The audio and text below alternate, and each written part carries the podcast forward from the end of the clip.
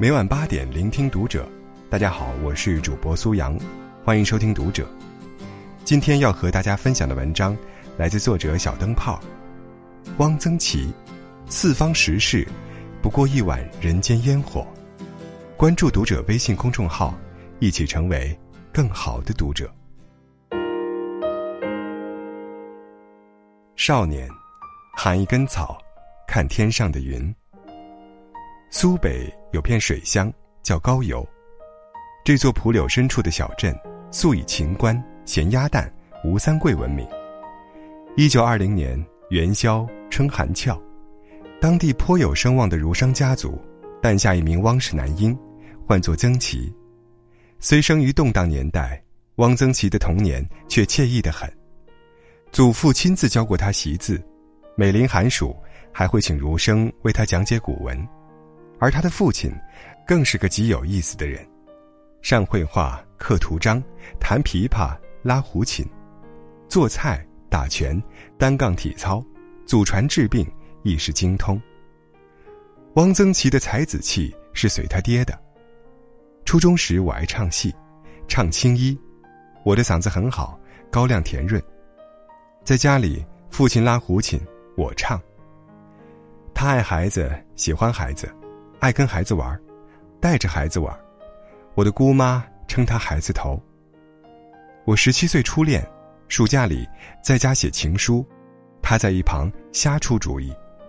多年父子成兄弟，平素里，两人斗蟋蟀、养金铃子，用染了色的绢糊风筝，拿拉秧的小瓜雕花灯。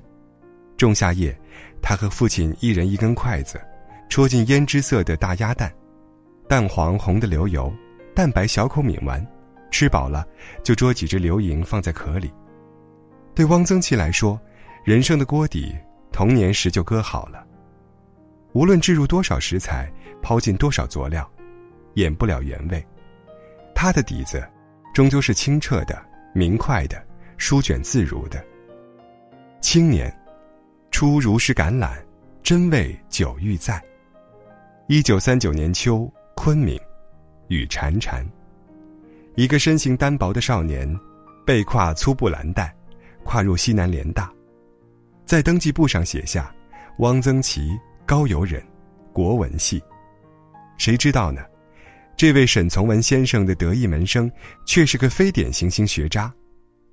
他在联大生活自由散漫，甚至吊儿郎当，高兴时就上课，不高兴就睡觉，晚上泡茶馆或上图书馆。把黑夜当白天。据说大二那年，汪曾祺有过一次失恋，两天两夜不曾起床。好友朱德熙下煞，携一本厚厚的字典，匆匆赶到四十六号宿舍。起来，吃早饭去。见小汪贪睡如泥，朱德熙在门口大喊。于是乎，两人晃悠出去，卖了字典，各吃了碗一角三分钱的米线，全好了。彼时师生度日清苦，然汪曾祺的吃货本色已初露锋芒。正义路的汽锅鸡，东岳楼的乌鱼锅贴，马家牛肉店的辽青，吉庆祥的火腿月饼。逛集市，他赖在摊边吃白斩鸡，起个名目叫坐食良鸡，坐食良鸡。下馆子，他和老板唠嗑，听各乡趣闻，偷学后厨做菜。要是没课。他就溜到某不知名的小酒馆，要上一碟猪头肉，咂一口绿釉酒，赏馆外碧叶藕花，听檐上昆明的雨。正是那段日子，他倚着临窗小桌，对各式的人各样的生活产生了兴趣，故信笔写之，捧出最初的几篇小说。再后来，汪曾祺去昆明郊外教书，遇到了施松青。那年的施姑娘，纯湛阴科。柳齿含香，还是少女模样，因平日常含愁倦，素有联大林黛玉之称。他听过汪曾祺的名头，奈何无缘谋面。谁曾想，两人毕业后去了同间学校，并美人和懒才子成了一对儿。没多久，汪曾祺与施松青吃了顿面，算结婚了。中年，我与我周旋久，宁做我。一九五八年。北京日已暮，汪曾祺被划成右派，送至张家口劳改。临行前夕，爱妻没能赶来，他呆坐家中良久，抬笔写下：“松青，等我，五年，等我改造好了回来。”毕竟是个体育从没及格的文弱书生，锄地、扛麻袋、起猪圈、刨洞粪，于他是难的，是苦的。文革时，他被扔到了马铃薯研究站，远在孤远。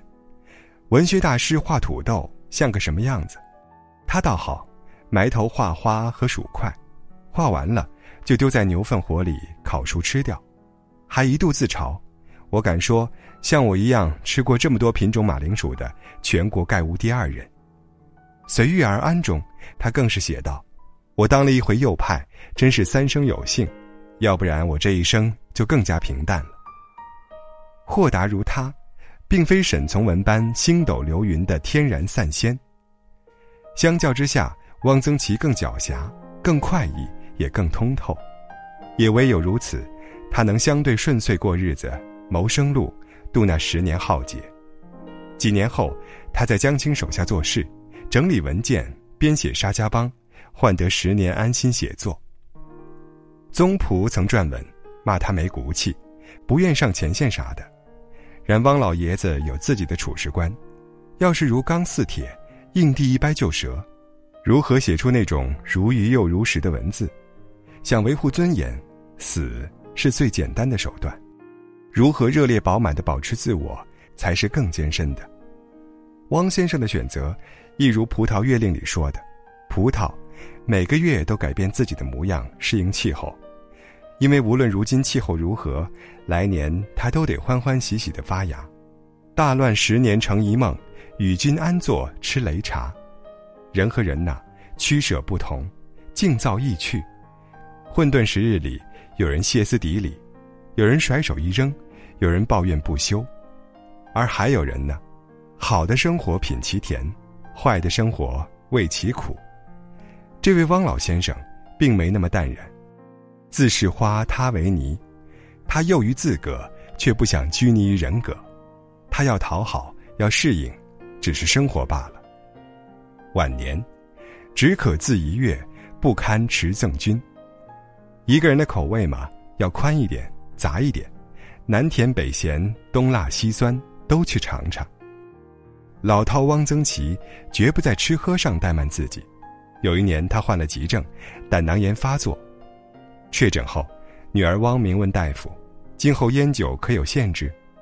大夫摇头：“这个病与烟酒无关。”话音刚落，老爷子就捂嘴窃笑起来。